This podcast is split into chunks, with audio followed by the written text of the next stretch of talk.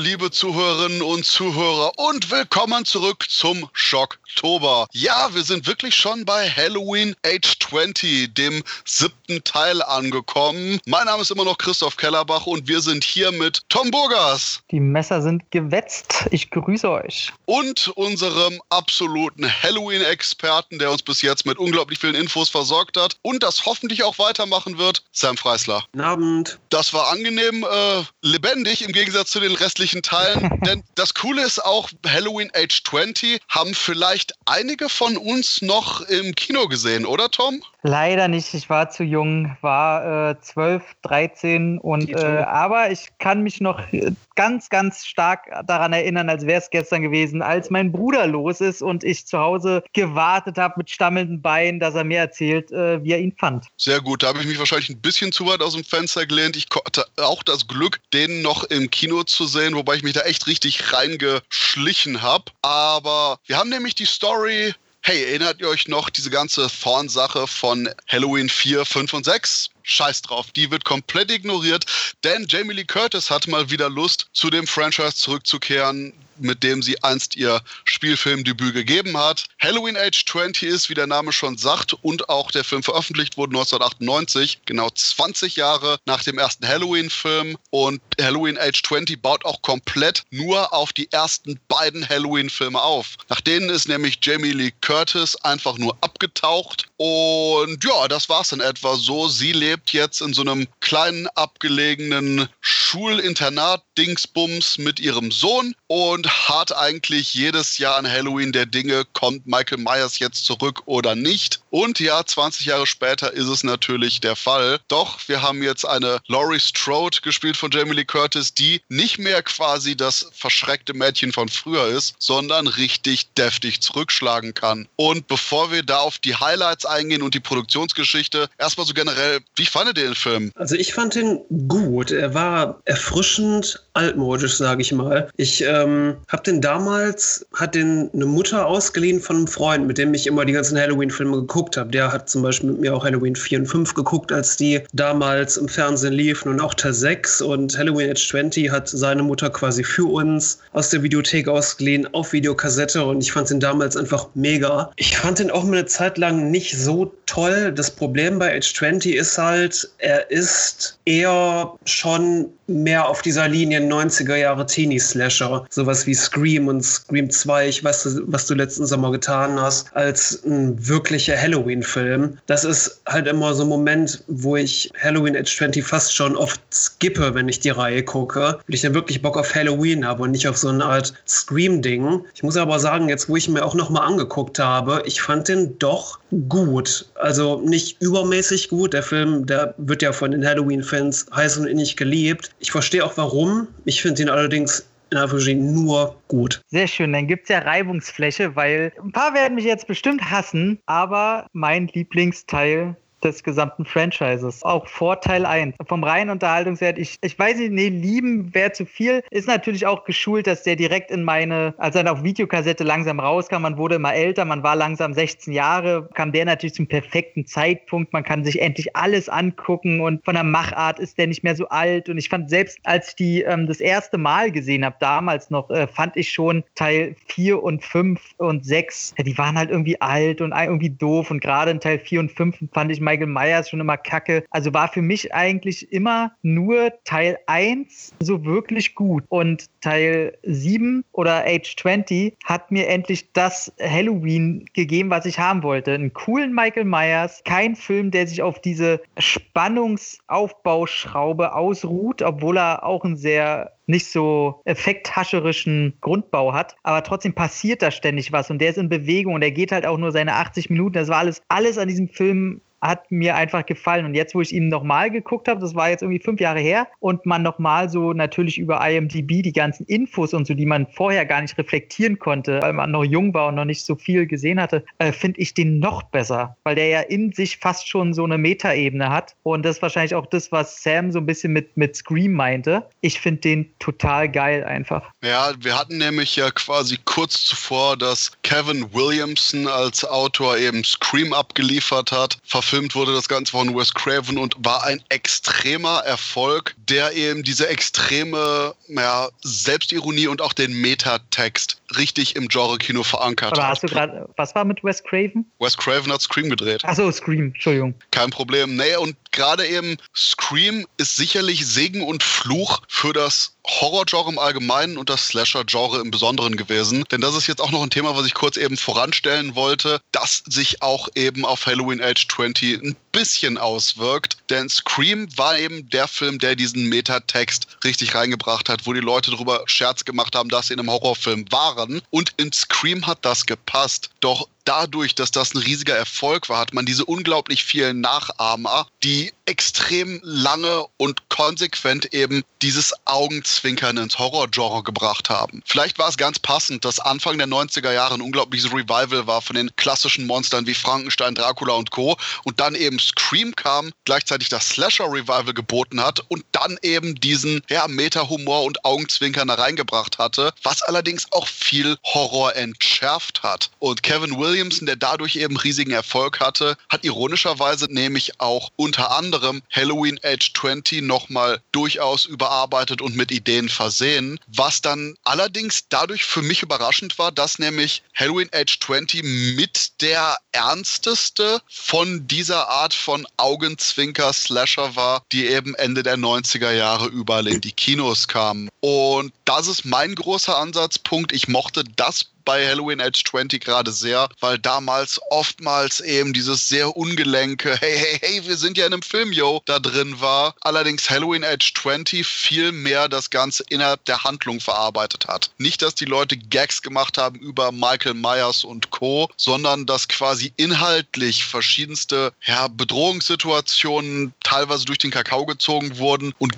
was gerade im Finale extrem offensichtlich ist. Denn Halloween Age 20 ist bei mir der Punkt, wo ich sage, ich mag den Film, der hat allerdings ein paar Probleme, aber ich liebe die letzten 20 Minuten. Bevor wir jetzt irgendwie noch weiter auf die Produktionsgeschichte eingehen, die Sam uns erzählt, Leute, wie habt ihr damals diese Scream, diese Meta-Ebene, dieses ja, 90er Jahre Slasher-Gedöns empfunden? War das mit dem Humor eher so top oder flop? Ähm, bei mir war das eher top. Ich bin damit quasi aufgewachsen. Scream 2 war der erste, sag ich mal, wirkliche Horrorfilm dieser neuen Welle, den ich damals gesehen habe als Kind. Und ich kannte halt bis auf der weiße Hai, den ich irgendwann mal im Kindergarten gesehen habe. Aber dann kam halt die, diese, diese neue Slasher-Welle. Ich weiß, was du letzten Sommer getan hast. Düstere Legenden, Scream, Scream 2. Und ähm, ich bin damit aufgewachsen und das verbinde ich mit unglaublich viel Nostalgie. Von daher kann ich da jetzt nicht wirklich was Schlechtes drüber sagen. Ich habe halt nur gemerkt, okay, die Dinger, die jetzt gerade damals in den 90ern aktuell sind, die waren etwas pfiffiger von ihrer Art her. Und die alten Dinger, die waren meist etwas ruhiger, etwas gelassener, etwas ernster. Ich mochte beides. Ich habe als Kind einfach Filme gemocht und da war das eigentlich egal, was da gerade lief, solange es gut war natürlich. Ich mochte beides. Von daher gibt es bei mir nicht dieses, das eine ist besser oder das andere ist schlechter. Ich will jetzt nur kurz ein Ausrufezeichen dranhängen an die geile Formulierung, dass du der weiße Hai im Kindergarten gesehen hast.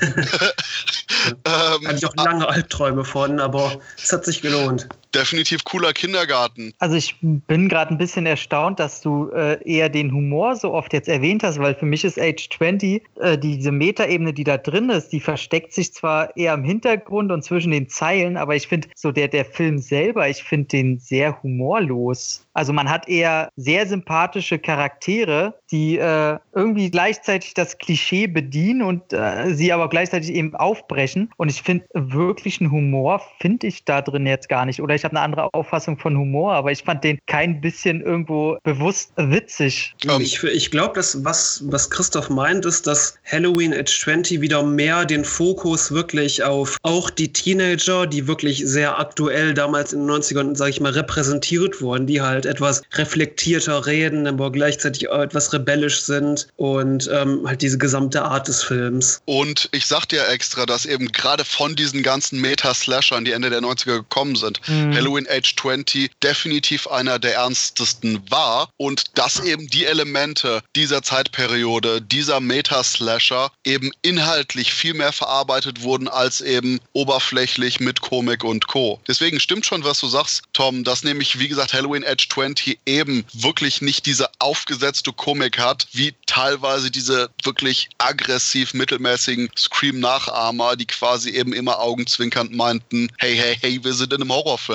Wobei an der Stelle muss ich auch noch meine Hand ein bisschen ins Feuer legen für ich weiß, was du letzten Sommer getan hast, weil der auch, auch von Kevin Williamson geschrieben wurde und auch genau mit auf dieser Schiene reitet, aber durchaus doch konsequent ernst und recht düster geblieben ist. Absolut. Das wäre jetzt das zweite Beispiel gewesen, was auch noch einer von den wenigen mhm. wirklich ernsten Filmen da gewesen wäre. Nee, deswegen wollte ich eben, äh, Tom, bevor wir quasi wirklich zum Inhalt weitergehen und zur Produktionsgeschichte, dich einfach erstmal generell fragen, wie du diesen, ja, ich sag mal, Scream-Wellen, Slasher-Revival-Stil mit dem Meta-Humor generell empfunden mhm. hast. Also, ähm, ich weiß, ich mochte das, dass man zwischen den Charakteren probiert hat, also gerade so dieses Lehrer-Schüler-Verhalten zum Beispiel, so dass sich das alles weiterentwickelt hat. Aber also, wo mich das am meisten, glaube ich, stört, und da fällt es mir halt auf, und ansonsten fällt mir das eben gar nicht so auf, ist diese Szene, wo Kevin Williamson sich eben selber mit seinem Scream 2 im Fernsehen zitiert.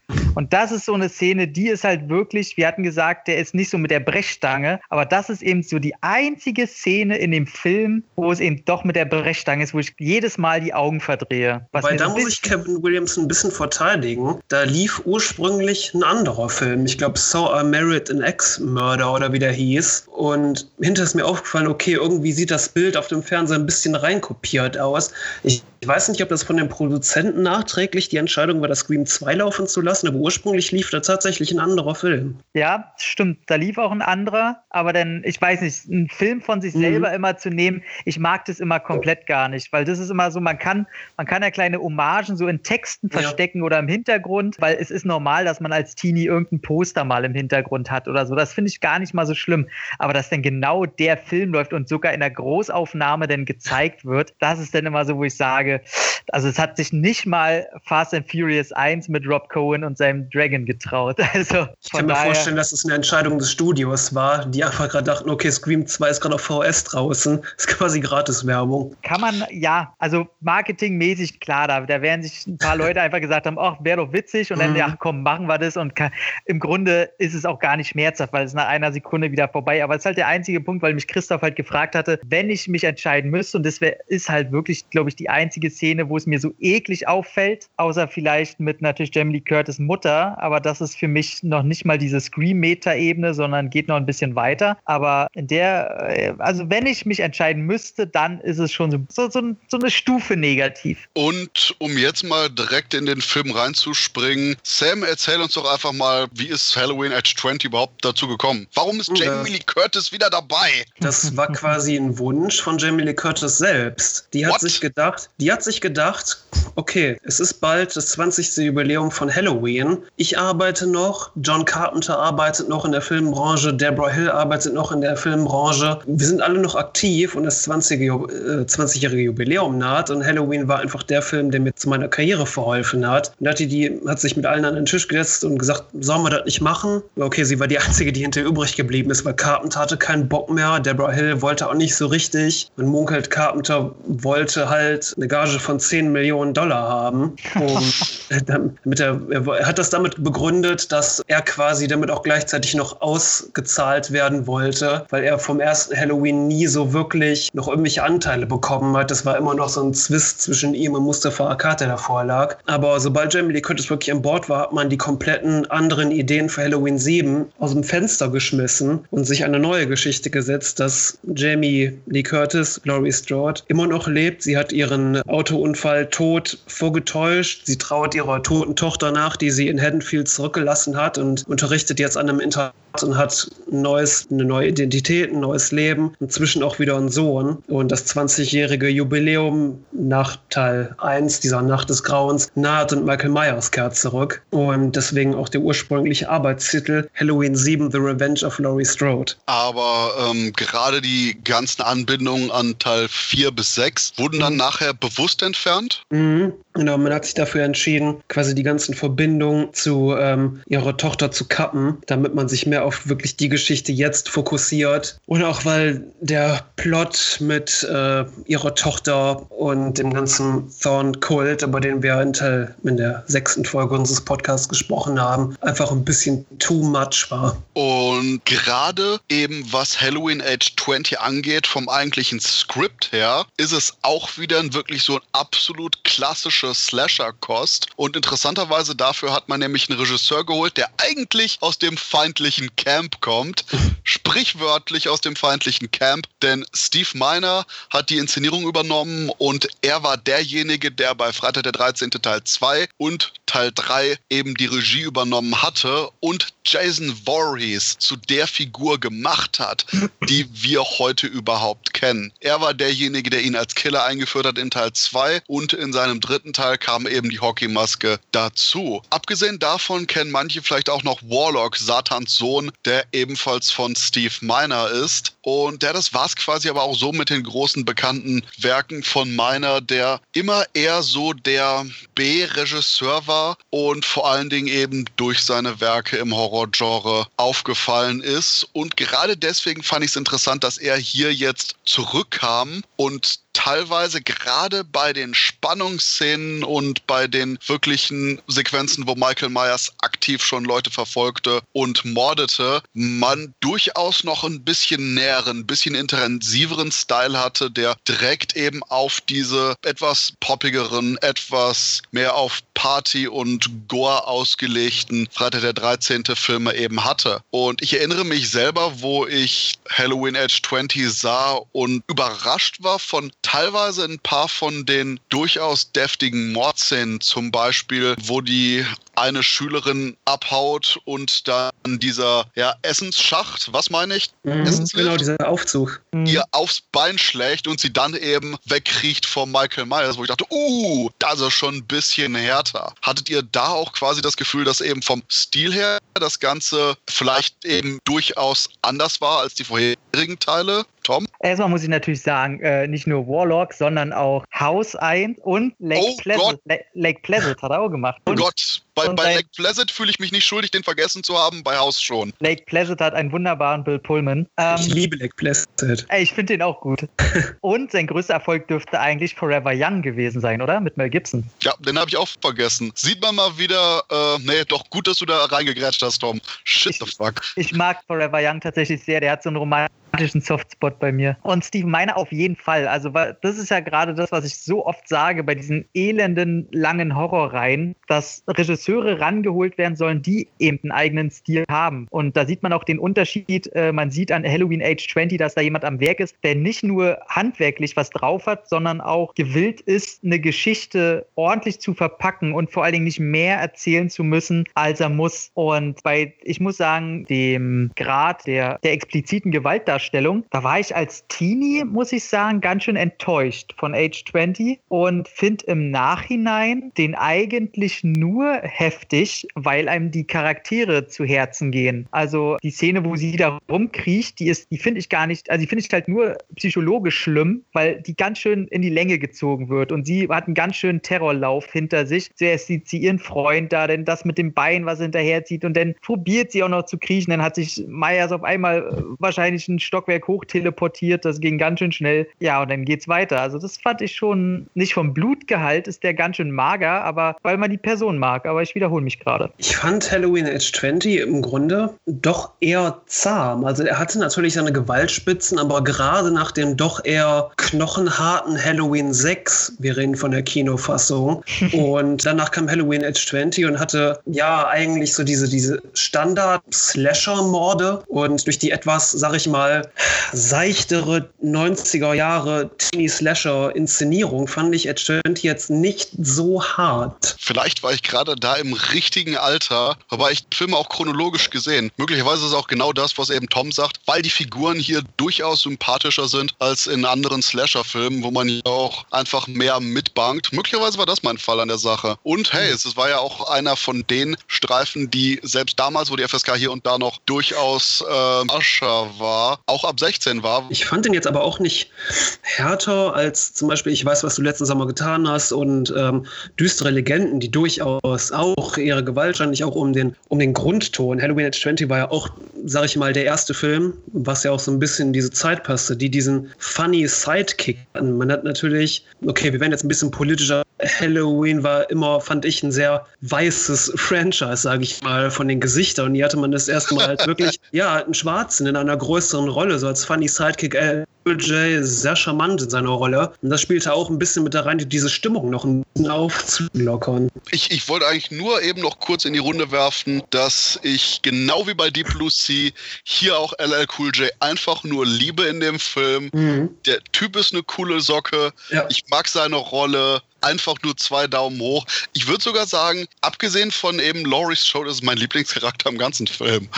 Ich muss ganz ehrlich, normalerweise nerven mich immer diese, diese funny Sidekicks, weil es wirkt immer so ein bisschen so, als würde das Studio dem Zuschauer nicht zutrauen, über 90 Minuten sowas wie Angst zu haben. Aber hier stört mich teilweise, stört mich einfach nicht, weil er einfach sympathisch ist in seiner Rolle. Aber da ist auch wieder das, dem das Drehbuch zu verdanken, weil er ist ja nicht die ganze Zeit nur so ein funny Sidekick zum Beispiel. Mhm. Selbst er telefoniert ja immer mit seiner Frau und da finde ich es mhm. auch gut, es hätte so einfach die ganze Zeit so eine Meckertrine am Telefon sein können. Aber selbst da kommen hier und da immer Sätze, wo du merkst, okay, nee, Steve Miner will immer noch die Kurve kriegen und da realistische äh, Bindungen herstellen. Nicht einfach nur so, haha, das ist die, die Ehefrau, die immer meckert, haha. Ja, er oh. fällt sich halt wie ein Mensch. Das ist halt auch bei diesen meisten genau. Sidekicks nicht so. Er hat Angst, wenn halt eine, wenn halt eine Situation, äh, sag ich mal, gruselig ist und lässt nicht irgendeinen coolen Spruch los. Und was ich noch äh, hinzufügen wollte, wollte bei, was Christoph meinte, auch mit der Brutalität. Was mir aufgefallen ist bei Age 20, das Sounddesign ist geil. Zum Beispiel war es mhm. immer, oder ist es generell in allen Slashern so, ja, wenn die da einen mit dem Messer umbringen, das ist so, ja, ja, schon wieder so ein Messermord. Und hier war das so, oh, da wird gerade einer mit dem Messer, ih, ist das eklig, weil das Sounddesign immer diese und du hörst genau. es richtig, also du hörst es, wie das ins Fleisch immer reinschneidet und gerade den Mord, den Christoph meinte, wo er halt sie mit dem Fuß runterdrückt und dann so zwei, dreimal reinsticht. Man sieht komplett nix. Aber man sieht ja immer nur, wie er mit dem Messer wieder hochkommt. Aber das Sounddesign ist halt so eklig und das hat man öfter in dem Film. Auch wo er so den, den einen halt im Rücken erwischt, wo er den hochzieht. Da ist es nicht das Eklige. Klar, dass er noch so ein bisschen zittert und so. Aber du hörst, wie das Messer im Fleisch steckt. Und das ist so. Oh. Ich glaube, das war auch schon, das geht auf diesen, okay, wir machen es jetzt etwas realistischer. Das erinnert mich nämlich auch an eine Szene aus Scream 2, die quasi genau danach kommt, wo sie aus diesem Auto rausklettern. Dann springt Ghostface hinter der einen hervor und sticht auch in sie rein. Da siehst hm. du auch nicht wirklich was, aber du, du hast ja auch dieses ganze, dieses Einstechgeräusch. Ja. Wobei, was das Sounddesign angeht, das ist einer meiner wirklich großen Minuspunkte bei dem Film. Oh. Wie viele Momente gibt es, wo irgendjemand einfach nur von hinten eine Hand auf die Schulter von Jamie Lee Curtis legt und der Film so ein lautes da, da, da, da reinpackt, um ja. da so ein Fake Jumpscare draus zu machen.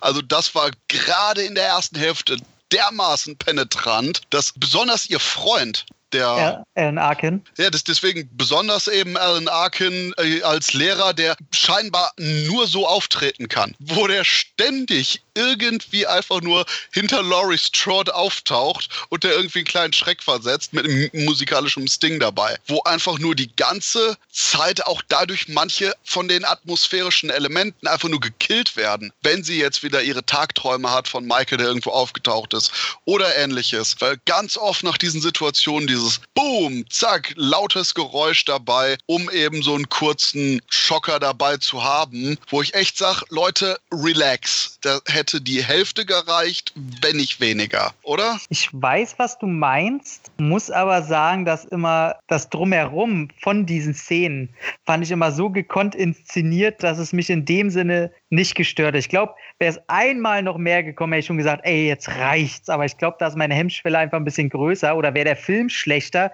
würde es mich auch ankotzen. Aber selbst wenn es mich nicht stört, ist es ein auffallender Punkt in dem Film auf jeden Fall. Also da hätten sie ruhig gerne mal ein, zwei Sachen entfernen können. Wobei es mich da tatsächlich noch nicht so gestört hat wie im neuen Halloween-Film, wo man bei so Schockszenen einfach den Sound aufdreht bis zum Nichts. Das war auch zum Beispiel was, was S, die Neuverfilmung, so ein bisschen kaputt gemacht hat. Einfach mit Krach versuchen, Angst zu erzeugen. Funktioniert nicht. Da ist es ja hier Ende der 90er noch ein bisschen gediegener. Mhm. Okay, du hast jetzt nicht, dass das Ganze wirkt, als hätte man gerade irgendwie eine Katze in einen Mähdrescher gepackt und das mit dem Synthesizer verarbeitet, wie eben bei S und Co. teilweise. Mhm. Aber eine Sache, wo ich mich jetzt mal komplett oute und wahrscheinlich lächerlich mache für, für die Ewigkeit, es gab ja dieses eine Problem mit den Masken und das ist mir nicht aufgefallen bei diesem Film. und genau deswegen, what Sam sagt, warum es peinlich ist, dass mir das nicht aufgefallen ist. Ähm, peinlich ist es deswegen, weil man im Grunde schon fast die Hälfte der Shots für den Dreh fertig hatte und der Studio dann gesagt hat, die Maske sieht kacke aus und man quasi einen ganzen Teil mit Michael Myers nochmal nachdrehen musste. Man hat dann teilweise die Maske von Teil 6 nochmal verwendet. Das war dann aber auch nicht okay. Dann hat man wieder eine andere genommen und in Stellen, die man nicht nachdrehen konnte, sogar eine CGI-Maske. Und ich weiß gar nicht, ich glaube, letztendlich sieht man im Film, wenn man genau hinguckt, fünf verschiedene Masken. Ich kann mich irren mit der Zahl, aber irgendwie so was war es. Mhm. Na hey, ich bin auch derjenige, dem die komische Oberlippen-CGI-Rasur bei Justice League nicht aufgefallen ist. Von daher Oh, habe ich da irgendwie einen anderen Blick anscheinend für. Du siehst, ja so, siehst ja sogar in manchen Teaser-Trailern von damals oder in manchen hinter den Kulissen-Fotos, so Werbefotos, die veröffentlicht wurden, sogar auch schon unterschiedliche Masken. Also Okay. die Sky-Maske finde ich schon, die ist halt auch heute, die hat damals schon aufgefallen und die ist heute einfach so grandios. Ich liebe die ja. apropos auffallen, Leute, was sind eure Highlights bei Halloween Age 20? Oh, Aber mh, nicht bezogen auf das Finale, denn das ist der nächste Punkt. nee, das ist auch gar nicht, glaube ich, so mein Highlight. What? Also ich kann es verstehen, absolut, und finde es auch toll, aber ich mag ja immer so, so, so kleine Momente. Ich finde zum Beispiel grandios, dass sie für den Anfang nochmal dieselbe Schauspielerin rangeholt haben, die schon die Krankenschwester in Halloween 1 war, als er sich ja sein Auto beklaut hat mit Sam Loomis im Auto, ist ja dieselbe Schauspielerin, die auch dieselbe Rolle wieder übernimmt. Das finde ich richtig großartig und ich muss tatsächlich sagen, ich glaube halt den gesamten Charakter einfach von Laurie Strode. Ich hätte mir den Charakter so in der Form über drei Filme angucken können. Ich liebe die in diesem Film, ähm, wie sie von ängstlich über Mutter, die Verständnis hat für ihren ganz schön manchmal frechen und ausreicherischen, ausreich, äh, ihr wisst, was ich sagen will, ausreicherischen Sohn, jetzt, äh, Rebellisch. ähm, Dankeschön. Rebellischen Sohn. und ich, ich liebe den Charakter einfach. Von daher ist sie mein Highlight. Und ja, vielleicht die Szene, wo er sich mit einem Arm von der Decke runterlässt. Die finde ich auch ziemlich cool. ja, das Mhm. ist ziemlich nice. Schwer, schwer zu sagen. Ich mag, ich, ich finde Halloween Age 20 ist einfach ein grundsolider Film. Ich mag ihn, aber wir wollten ja noch nicht über das Ende sprechen, aber das Ende ist nun mal mein Highlight, weil das wirklich nochmal dieses, es hat dieses endgültige und richtiges Halloween-Feeling und auch was Emotionales und das fand ich halt richtig, richtig toll. Okay, das Einzige, was mir abgesehen vom Ende auch nur noch einfällt, ist, wieder bezogen auf LL Cool J. Eines meiner Highlights ist, dass Halloween Age 20 einer von den Horrorfilmen ist, wo der Schwarze nicht stirbt. Der ist mir nämlich so ans Herz gewachsen, wo ich auch dachte, ah, nee, komm, der, der muss da doch hoffentlich überleben. Und er Mhm. hat es überlebt. Hey, deswegen Josh Hartnett hier von als Jamie Lee Curtis Sohn, pff, lass den draufgehen. Aber bitte nicht mein LL Cool J. Hm, interessant ist, es gab ja eine TV-Fassung von Halloween Age 20, die ähm, um Gewalt gekürzt war. Jegliches Schimpfwort darin wurde äh, weggekürzt. Es gibt einige Dialoge und einige Handlungsszenen, die laufen da etwas länger. Und in der Fassung stirbt LL Cool J tatsächlich. Du hast ja am Ende nochmal die Einstellung, wo er doch mal auftaucht und mit seiner Freundin telefoniert. Das fehlt in der TV-Fassung. Und tatsächlich fehlt in der TV-Fassung, die liefen nur im US-Fernsehen, auch die Enthauptung am Ende. Da ähm, endete der Film quasi damit, dass Michael Myers zerquetscht wurde. Dann gibt es eine etwas längere Einstellung von Laurie Strode, wie das Auto brennt. Und dann ist der Film aus.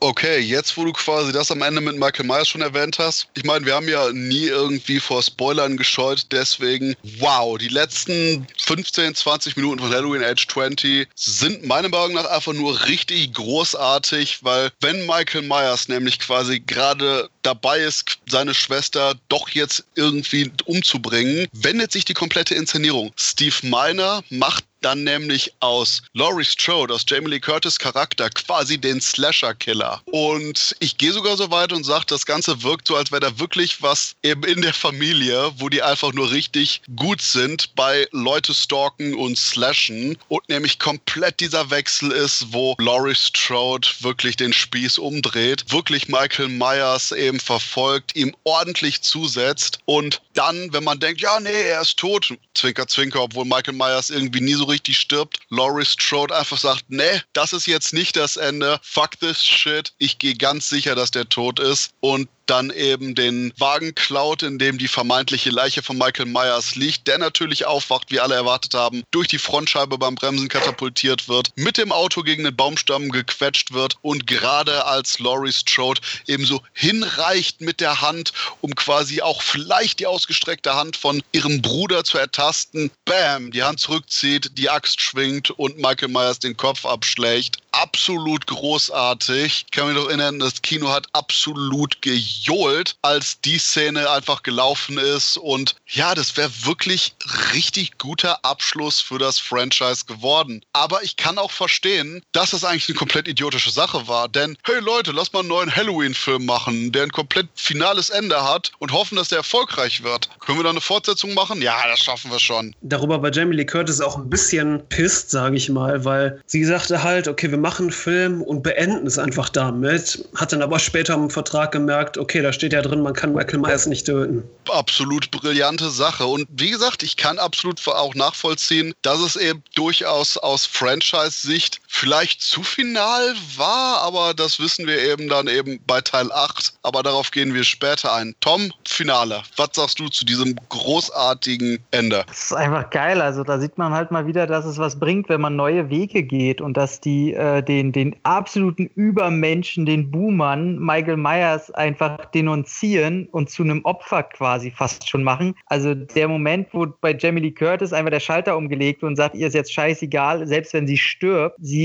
setzt ihm einfach alles entgegen, was sie hat und es ist einfach die pure Motivation. Also ich hätte mir den ganzen Film nochmal angucken können, wo Michael Myers, keine Ahnung, also wo man einen Schritt weiter geht, wo es denn darum dreht, dass Michael Myers fast schon auf der Flucht ist, wenn sie das überhaupt irgendwie ordentlich darstellen könnten und Jamie Lee Curtis einfach fucking Jagd auf ihn macht. Weil diese, diese 20 Minuten, diese, diese einfach nur, ey, ich bin jetzt hier der Jäger, der Predator und reiß dir den Arsch auf. Und Jamie Lee Curtis hat halt das, was viele großartige, wahrscheinlich großartige Frauen äh, nicht haben, ist eben wirklich realistisch zu zeigen, sie kann halt eine Actionrolle genauso übernehmen wie Männer, ohne dass die männlich wirken müssen. Und Jamie Lee Curtis ist großartig in generell in dieser Rolle, aber zum Schluss nochmal, wo sie halt im Arsch auf Reis-Modus ist, ja, einfach geil. Und die Entscheidung, dass die ihn köpfen, ich finde es tatsächlich schade. Der hätte minimal ein bisschen später rauskommen können, weil dann hätten sie wahrscheinlich sofort ein Remake gemacht und hätten nicht noch den achten Teil abgewartet. Somit ähm, war das. Teil? Genau. Äh, so sehe ich das halt tatsächlich auch. Ich sehe den, den achten auch als, als läppischen Zwischen-Spin-Off-Versuch, irgendeine Scheiße noch zu reiten. Bei mir ist der nicht im Kanon mit drin. Der ist einfach, das ist ein Nix. Und somit ist für mich Age 20 so oder so ein Abschluss. Ich kann absolut verstehen, warum das jeder geil findet. Vor allem, dass auch der Film damit endet, dass nicht noch eine kurze Abschlusssequenz kommt, wo sie nochmal ihn, wo sie sie nochmal mit dem Sohn oder so zusammenführen. Nein, der Kopf wird abgehakt, der rollt kurz rum, wird gezeigt, die Augen und Credits kommen. Perfekt. Und bei einem Budget von eben 17 Millionen Dollar in etwa, wobei das schon gerade ein bisschen hoch wirkt, hat allein am ersten Wochenende der Film in Amerika bereits sein Budget komplett eingespielt. Und in Amerika alleine brachte der es auf über 55 Millionen Dollar. Und in Deutschland kam der Film, ähm, als er rauskam 1998, äh, auf Platz 62 der Jahrescharts mit äh, 500.000 gut Besuchern, genau sogar 562.000 und ein paar zerquetschten. Interessanterweise war natürlich, dass in dem Jahr auch noch eben verschiedene andere Sachen wie Scream 2 da drüber waren, aber ich denke, das war eben wegen der Boomphase, dass das Ganze bekannter war. Aber dadurch führte eben das Ganze auch dazu, dass Halloween Age 20 mit einer der erfolgreichsten Filme des kompletten Franchises wurde. Zu Recht. Ja. ja, deswegen, Sam, du sagtest schon, Teil 8 für, existiert für dich nicht. Hast du noch irgendwas, was du zum Finale dazu sagen willst? Das Finale ist einfach für mich ein Genre-Highlight. Der Moment, wo Jamie Lee Curtis Michael Myers abgestochen hat, er liegt da und dann wird sie aufgehalten, nochmal wirklich dem Ende zu setzen. Dann sitzt sie einfach da und sie weiß ja eigentlich, wie es einfach in den letzten zwei Jahren gelaufen ist. Sie hat immer darauf gewartet, dass, dass er zurückkommt, hat immer in Angst gelebt und jetzt ist sie einfach an dem Punkt angelangt, wo sie auch so lässt sie es einfach sein oder setzt dem wirklich hinein und sie entscheidet sich halt dafür, dem wirklich jetzt nochmal endgültig ein Ende zu setzen, weil sie einfach keinen Bock mehr auf diese Scheiße hat. Und das Ende ist einfach großartig. Und eine Sache, die auch noch ganz interessant ist, nachdem man in den vorherigen Filmen und deren Planung es irgendwie nie geschafft hatte, wirklich die Halloween-Filme so im Herbst äh, ins Kino zu bringen, war dies bei Halloween Age 20 anders. Denn Halloween Age 20 kam nämlich vom Kinoweltverleih am 29.10.1998 raus. Und da halt eben, wie schon gesagt, bereits mit einer FSK 16 Freigabe, weswegen wir jetzt, was quasi die Empfehlung angeht, für eine Veröffentlichung einfach sagen können, Leute, was ihr wollt, Videokassette, DVD, Blu-ray, der Film ist in so ziemlich allen Fassungen und Geschmacksrichtungen vorhanden, die man sich nur wünschen kann. Und jetzt mal so grob zum Abschluss, gibt es noch irgendwas, wo ihr sagen wollt, ja, das muss noch gesagt werden? Tom? Äh, ja, ein paar kleine Sachen. Ähm, zum Beispiel, dass ganz vergessen wurde, dass am Anfang mag ich das, weil bevor der Film rauskam, da hat man es schon ein bisschen Rumoren gehört in den Foren. Ja, Michael Myers, der ist ja jetzt schon voll alt und was soll denn das? Da fand ich das sehr intelligent vom Film, dass die am Anfang so einen Polizisten zeigen, der ja über Michael Myers redet, der ganz schön muskulös aussieht, eine ganz schön krasse Kante und der dann aber gleich sagt, ey, weil der eine das auch so ein bisschen, hey, der müsste jetzt so und so alt sein. Ey, der ist drei, vier Jahre jünger als ich. So, weißt du, damit man gleich zeigt, okay, okay, somit ist das schon mal geklärt, dass Joseph Gordon-Levitt am Anfang einen Eiskunstlaufschuh im Kopf hat. hatte ich total vergessen, dass der da ja kurz mitspielt. Mhm. Ähm, Heute Einer der Punks, der da drauf geht. Genau, äh, der das Haus dann mit Eier bewerfen will, kam er wohl nicht mehr zu. Und dann fand ich natürlich den Auftritt von Jamie Lee Curtis Mutter, fand ich sehr cool. Natürlich, wer, wer sie nicht kennt, Jennifer Jason Lee, ne? Mhm, Janet Lee. Janet Lee, die bei Psycho in der weltbekannten Duschszene ermordet wird. In Alfred Hitchcocks Psycho ist ja ihre Mama. Und dass sie auch so diese, diese Wortspielereien, sie sagt dann natürlich, darf ich Ihnen mal einen mütterlichen Rat geben? Das fand ich sehr toll, als sie sich sich umdreht und zum Auto geht, erscheint kurz die äh, Psycho-Melodie im Hintergrund. Sie steigt in dasselbe Auto ein, was sie im Psycho hat und auf dem Nummernschild steht sogar NB für Norman Bates. Aber ähm, das kann ich hm? sogar noch toppen. Ihr Charakter heißt Norma. Echt, echt, ja? Ja. Sehr gut, ah, gut, Christoph. Und der, der Punk am Anfang, Joseph Gordon-Levitt, sie ist ja denn in diesem Nachbarhaus. Da sieht man auf dem Schreibtisch von dem, von Joseph Gordon-Levitts Figur, sieht man einen Zenobiten aus Hellraiser 3, glaube ich. Ähm, das fand ich noch sehr nett. Und ja, Ansonsten finde ich sehr cool, dass generell Michael Myers auch in dem Film eigentlich ziemlich oft immer kurz in der Opferrolle ist, weil er selbst Josh Hartnett gibt ihm ja ein paar gute Punches, sodass er erstmal zu Boden geht. Ich mag das, dass der menschlicher dargestellt wird als in diesen anderen Teilen. Ja. Ähm, der Score von John Ottman fällt mir noch ein, der ähm, teilweise durch ähm, Soundtrack-Stücke ersetzt wurde von Marco Beltrami. Im Vorspann steht auch Additional Music bei Marco Beltrami, der Composer von Scream 1 und 2. Man hat tatsächlich vom Studio aus gesagt zu John Ottman, dein Score ist nicht gut genug. Wir setzen jetzt hier und da Stücke von Scream 1 und 2 und Mimic ein. Das war quasi auf, ist quasi auf Wunsch von Bob Weinstein gesche äh, geschehen. Und was mir noch positiv einfällt, ist der Vorspann von Halloween Age 20, über den wir, glaube ich, noch gar nicht gesprochen haben. Mhm. Der quasi nochmal sehr schön äh, und sehr bildhaft die ähm, bisherigen Ereignisse aus Halloween 1 und 2 und was in den 20 Jahren passiert ist, zeigt. Und eine Sache fällt mir tatsächlich auch noch ein und ich kann äh, Sam zustimmen bei beiden Sachen. Als Josh Hartnett ja mit dem Auto, als sie fliehen wollen, da sagt ja Jamie Lee Curtis, ja, ihr rennt zum, zum was zum Bäckershaus, ne?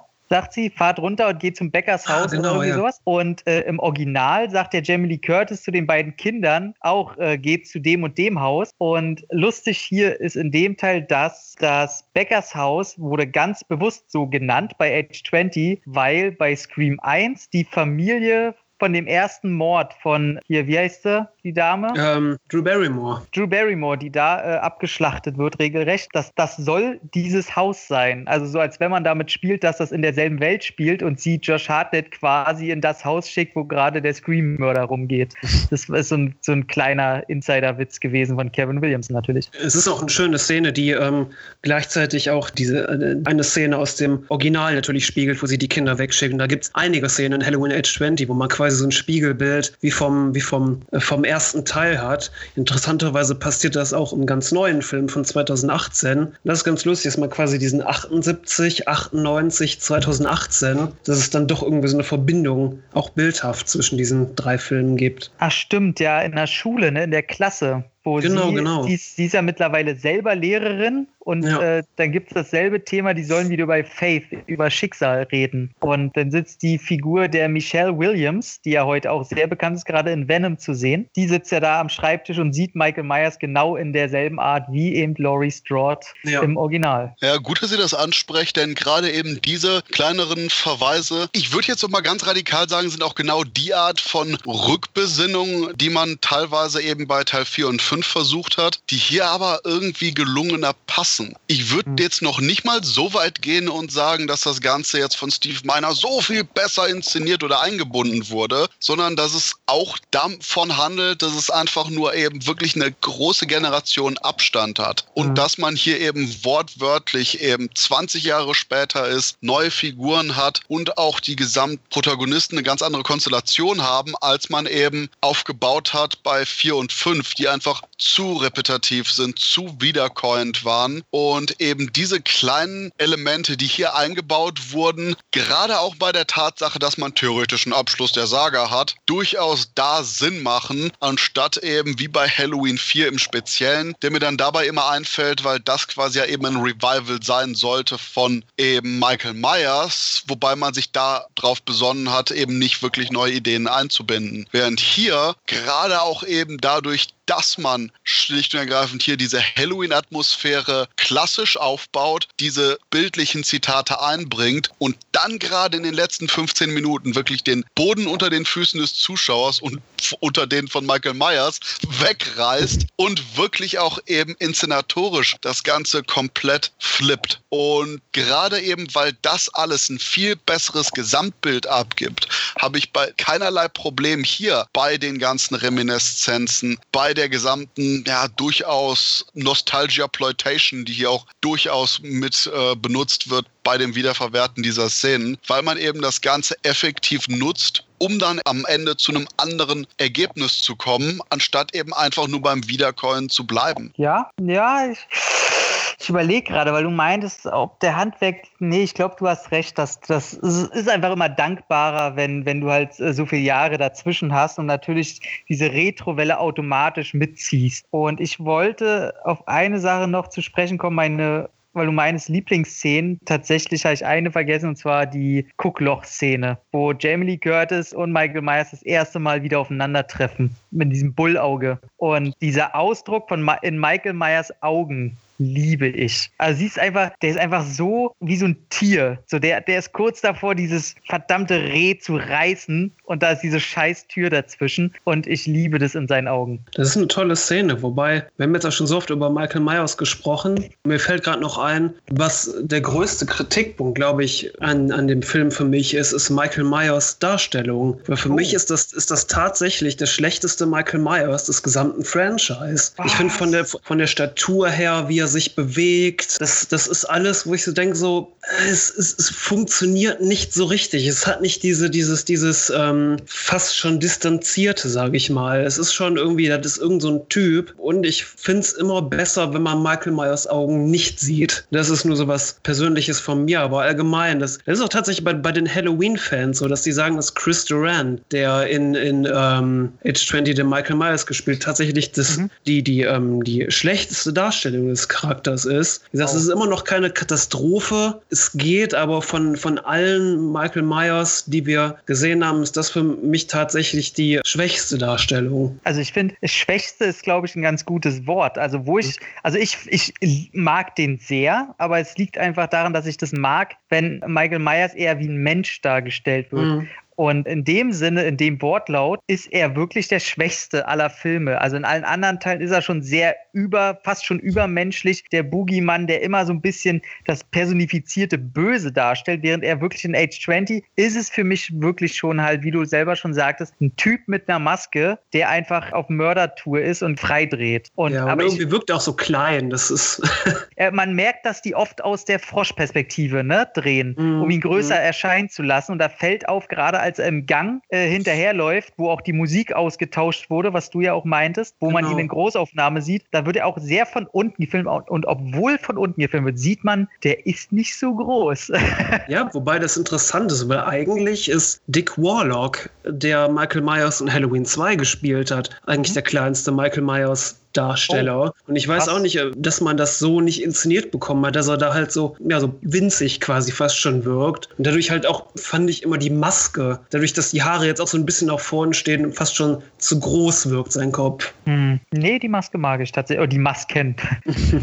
Vielleicht ist das allerdings auch ein Punkt, der eben wieder zurückzuführen ist auf die damalige, ja, Scream-artige Slasher-Welle. Denn die mhm. Art und Weise, wie hier Michael Myers inszeniert wird, ist durchaus eher entsprechend mit dem Killer aus Scream oder mhm. auch eben Düstere Legenden und Co., die später kamen. Kamen die später? Auf jeden Fall in der gleichen Welle. Ja, Düstere äh, Legenden 98 und Teil 2 2000. Ja, und dann hatte man quasi auch eben diese wirkliche Schwemme von Filmen, wo relativ ähnlich die Killer auch agierten und wahrscheinlich da eben der Punkt immer war, dass oftmals eben enthüllt wurde, wer jetzt der Mörder war, während eben bei Michael Myers, wie Sam schon richtig sagt, oftmals dieses personifizierte Böse dargestellt wird. Quasi der Inbegriff all dieser Dr. Loomis, Donald Pleasance Monologe mit dem Bösen in Menschengestalt und hier eben das Ganze, ja, halt der Typ in der Maske ist oder eben ein Typ in der Maske. Und das sicherlich ein Faktor ist, den Steve Miner hier nicht so schön hinbekommen hat, wie zum Beispiel, das ist mein Paradebeispiel, und wie das Freitag der 13., der dritte Teil der Freitag der 13. Reihe, wo eben diese Art von bedrohlicher, unaufhaltsamer Kraft, die hinter dem Killer steht, viel besser zur Geltung kam als hier bei Michael Myers. Deswegen würde ich ernsthaft das Ganze noch nicht mal auf Steve Miner schieben, wobei der definitiv kein fehlerfreier Regisseur ist. Ich will nur einfach nur sein absolutes Kino sein absolutes Kino-Aids von Filmen namens Day of the Dead Remake ansprechen. Aber eben, wie gesagt, ich denke, das ist einfach dieser Scream-Ära geschuldet, oder? Ja, wahrscheinlich auch einfach fehlbesetzt. Wie gesagt, äh, auch von der Bewegung her. Es, es hat, es, es stimmt irgendwie nie so richtig. Es wirkt irgendwie zu fast schon lässig, sage ich mal. Und Michael Myers wirkte irgendwie fast schon wie programmiert, sage ich, sag ich mal. Wobei das doch eigentlich eher, wie gesagt, so ein Faktor ist von, wir haben uns nicht drum gekümmert. Hier, Junge, hier ist die Maske, mach mal. Denn ich denke, gerade da fehlt auch vielleicht bei der Atmosphäre des Films, und das wäre so mein letzter Punkt, nämlich mhm. zu dem Streifen, so ein bisschen die ja, Dr. Loomis Magie von dem Heraufbeschwören der Bedrohung. Und das ist was, was absolut funktioniert, wenn man die Reihe in einem Rutsch guckt oder auch eben die vorangegangenen Teile gesehen hat. Aber jetzt einfach mal so als kleines Gedankenexperiment. Wenn man Halloween Age 20 quasi gerade im Zuge der Scream-Ära einfach nur so als Film sieht und vielleicht eben als allerersten Halloween-Streifen, fehlt ein ganz großer Brocken an ja, Legendenbildung, Mystizismus, der eben immer mitschwingt mit Michael Myers, diesem mhm. Untötbaren Serienkiller. Da nämlich auch das, was hier eben Laurie Strode von ihm erzählt, jetzt nicht ansatzweise die Gravitas hat, die eben Donald Pleasance schon, schon mit einer einzelnen Zeile heraufbeschwören konnte, oder? Da stimme ich dir zu. Es ist ja auch so, der Film schließt ja an Halloween 2 an, wo Michael Myers am Ende wirklich verbrannte einfach. Und jetzt ist er einfach wieder da, er hat wieder Augen, er, er kommt einfach aus dem Nichts. Er ist bei dieser Krankenschwester in, in das Haus eingebrochen und du fragst natürlich, natürlich schon, okay, was ist denn in der Zwischenzeit passiert? Haben die nicht mal so eine Leiche da aufgekehrt oder sonst was? Und es, es gibt halt nicht so, nicht so eine Wiederbelebungsstory. Und der Film setzt halt einfach voraus, dass du das einfach kennst. Ich frage mich manchmal dahingehend nämlich sogar, ob man vielleicht anfänglich mit so einer Art Twist gearbeitet hat, wie,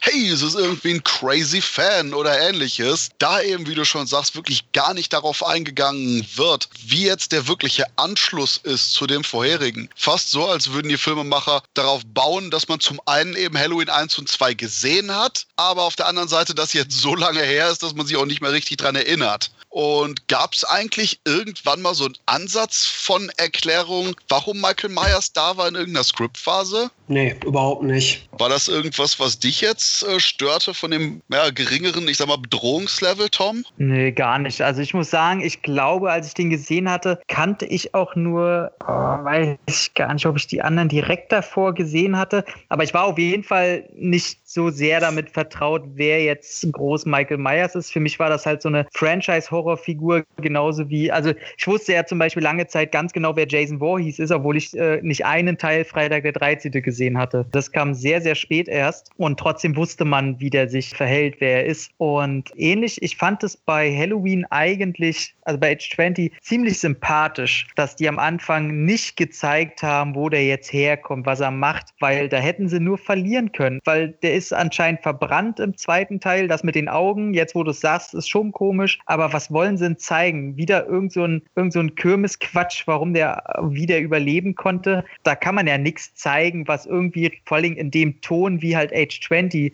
der ganze Film ist, das, das hätte nur in Quatsch enden können. Deswegen finde ich die Entscheidung zu sagen, ey, das sparen wir Zeit, haben dadurch ein schnelleres Pacing und müssen uns halt nicht irgendeinen Quatsch ausdenken, sondern zeigen einfach. Und in dem Fall hier ist es auch gelungen und mich hat null gestört, dass man da nicht irgendwas Vorgegangenes irgendwie von Michael Myers sieht. Mein Paradebeispiel an dieser Stelle mhm. wäre wieder, ja, ich weiß, Stephen Miners, Freitag der 13. Teil 2, wo man wirklich ein Ausrufezeichen daran gehängt hat, wo man meinte, nee, es macht gar keinen Sinn, dass Jason Voorhees der Killer ist. Es macht gar keinen Sinn, dass Jason überhaupt existiert. Mhm. Und ich denke, es wäre dahingehend einfach auch interessant gewesen, weil man hätte diese Aufbau von Bedrohung und das anschließend sogar zusammen kombinieren können, indem eben Laurie sagt, ja, das letzte, was ich von ihm gesehen habe, wo er blind in einem Krankenhaus verbrannte. Wie kann er jetzt zurückkommen? Eben keine Erklärung macht, eben nicht irgendwann komischen Mumpitz wieder einführt, sondern eben ein Ausrufezeichen an die Tatsache dranhängt, dass er wieder da ist und dass eben durchaus auch die Irrealität der Situation, das eigentlich Unmögliche der Situation, einfach auch ein weiterer Bedrohungsfaktor ist. Und genau das hätte an dieser Stelle durchaus guter Ersatz für die klassisch Donald Pleasantschen Monologe sein können, da man dann eben äh, locker das Aufarbeiten der Vergangenheit verbunden hätte mit der eigentlichen Bedrohung, mit dem eigentlichen, wir wissen gar nicht, was uns da jetzt begegnet, was die Gefahr eigentlich ist, denn eigentlich ist es unmöglich, aber er ist da, es ist Realität und wir müssen irgendwie damit arbeiten. Ja, und gerade wie gesagt, dieser Aspekt, den hätte ich gerne ein bisschen mehr rausgestellt gehabt, gerade weil es eben wirklich als Abschluss des Franchises fungiert, aber gleichzeitig eben darauf hofft, dass man sich doch nicht ganz an die ganzen Filme erinnert. Also beim Punkt, dass es der Abschlussfilm ist, da gebe ich dir recht. Dadurch hätte es mich wahrscheinlich auch nicht gestört oder hätte man wenigstens mal probieren können, ob man es irgendwie ins Skript kriegt. Allerdings auf der anderen Seite muss ich sagen, dass ich gerade dadurch, dass man nicht wieder so ein Erklärbär wie äh, Dr. Loomis da drin hat, der natürlich immer sympathisch war, aber gerade dieses Aufstoßen von Leute, wir machen jetzt mal was Neues, wir brauchen nicht wieder eine ähnliche Figur, die wieder irgendwas erklärt für die Leute, die nicht alles wissen. Ich finde es immer besser, umso weniger man weiß, weil die Figuren im Film, die wissen auch nicht mehr. Und ich muss als, als Zuschauer auch nicht mehr wissen als die Figuren. Und das finde ich immer eher meist, in den meisten Fällen finde ich es eher störend, wenn der Zuschauer mehr weiß als die Leute. Außer bei aber, Hitchcock. Aber genau das wäre ja das, was ich gesagt habe. Man hätte ja ein Ausrufezeichen daran gehängt, dass die Figuren eben nicht mehr wissen. Dass sie gerade sich eben noch weiter Fragen stellen, wie das denn jetzt möglich ist und so. Natürlich eben nicht die Erklärung hat. Aber wie du schon sagst, gerade eben weiter die Offenheit des Ganzen und auch eben die Frage, wieso das so ist, erhöht, um dann eben einen größeren Bedrohungseffekt zu haben, eine größere Unheimlichkeit der Situation auch aufzubauen. Denn gerade eben halt dieser Aspekt, dass man nicht mehr weiß, der sollte auf gar keinen Fall ausgefüllt werden, da er eben, wie gesagt, deutlich effektiver hätte genutzt werden können, um auch noch Atmosphäre aufzubauen und eben die Bedrohung und die Mythologie von Michael Myers, die eben eigentlich ja wirklich darauf basiert, dass man unglaublich wenig weiß und sich immer die Frage stellt, warum kann er das jetzt? Warum überlebt er das jetzt? Gerade das eben nochmal wirklich in diesen Film einzuarbeiten und eben ein Ausrufezeichen dran zu hängen. Für alle, die jetzt einfach Halloween Age 20 sehen, im eigentlichen Film überlebt er gar nicht so viel verrückte Scheiße. Weil ich finde, das ist auch irgendwas, was du Halloween Age 20 vielleicht nicht so richtig zum Vorwurf machen kannst, weil bei allem, was der Film ja tut, er setzt ja, er ja voraus, dass du halt die vorigen Filme gesehen hast.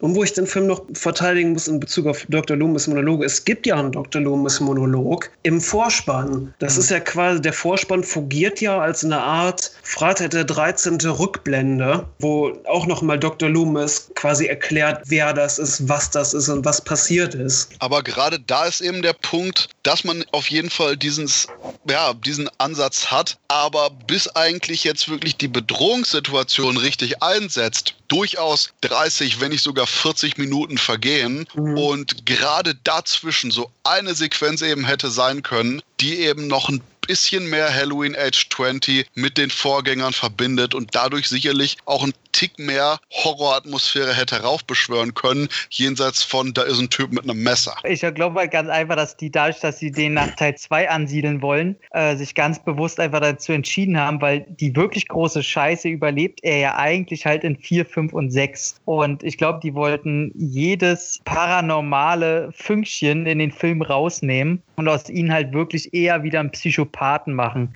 In Teil 2 werden ihm die Augen ausgeschossen, er wird explodiert und verbrannt brennt. Genau, und ich glaube, dass ich kann mir vorstellen, dass dieser Punkt auch den Schreibern ziemliche Kopfschmerzen bereitet haben, weil das wäre dann der einzige Punkt, der dann halt stört in dieser ganzen Verbindung. Ich denke, dass sie dieses ganze Lumische, es ist der Boogeyman und ist er vielleicht der Teufel und äh, oder der schwarze Mann und so, das wollten die komplett, glaube ich, alles einfach nicht drin haben. Und dass die diesen, dieses Intro von Loomis reingesetzt haben, ich glaube, das war reiner Fan, äh, Fanservice. Und wie gesagt, genau das ist der Aspekt, wo nämlich die Macher sowohl darauf bauen, dass man die ersten zwei Filme mindestens gesehen hat, aber sich gleichzeitig eben nicht mehr ganz so an sie erinnert. Und genau mhm. eben diese Ambivalenz. Ja, diese inhaltliche Ambivalenz da ist was, wo ich sage, äh, das ist mir zu ungelenk. Mhm. Wobei ist das vielleicht dann auch so ein Punkt, wenn Michael Myers in dem Film anders dargestellt worden wäre, etwas, mhm. sage ich mal, programmierter, etwas kühler, etwas distanzierter, wo das, wo das dann vielleicht ein einfach anderes Feeling hätte erweckt, wenn er jetzt nicht einfach nur so dargestellt worden wäre wie der Typ in der Maske, der in, der in dem Film ist. Ob das vielleicht noch etwas mehr Halloween-Atmosphäre rein reingebracht hätte. Ja, ich denke schon. Mir fehlt eben generell einfach nur ein kleiner Moment, den man sicherlich auch da hätte einbauen können, wo eben äh, Laurie Strode hier ihrem jetzigen Freund erklärt, was jetzt wirklich Sache ist, dass man da dann einfach nur so, so ein paar Elemente, wie die dich gerade gesagt hat, einbaut, um eine etwas definitivere Anbindung zu haben. Denn ansonsten könnte man fast so weit gehen und sagen, der ganze Film schließt nur an Teil 1 an. Denn im Endeffekt würde das sogar mehr Sinn ergeben. Hm, Habe ich mich auch immer gefragt, warum die in dem warum sie den zweiten Teil noch mitnehmen, weil die hätten hätten es nach dem ersten spielen lassen sollen. Wir waren mal damals noch nicht so dreist wie jetzt bei dem ganz neuen, der Teil 2 einfach mit ausgelöscht, weil ich finde, das würde auch dann tatsächlich hätte man Teil 2 nicht mit reingenommen, das Ende schmälern tatsächlich, wo du halt, wo sie ihm halt die Hand reichen, es ist halt dann auch einfach ihr Bruder, der da vor ihr ist. Ich weiß nicht, ob das den gleichen emotionalen Impact gehabt hätte. Ja, ansonsten, falls jetzt dem mich keiner mehr sagt, jo, da wollen wir unbedingt drüber sprechen, würde würde ich sagen, wir sind mit Halloween Age 20 durch, oder? Yes. Yes. Sehr gut. Dann sage ich euch, liebe Zuhörerinnen und Zuhörer, vielen Dank, dass ihr jetzt auch 20 Jahre später mit uns gegen Michael Myers gekämpft habt. Und ja, keine Sorge, wir haben natürlich noch den achten Teil für euch, aber dazu später mehr. In diesem Sinne, euch noch viel Spaß beim Hören.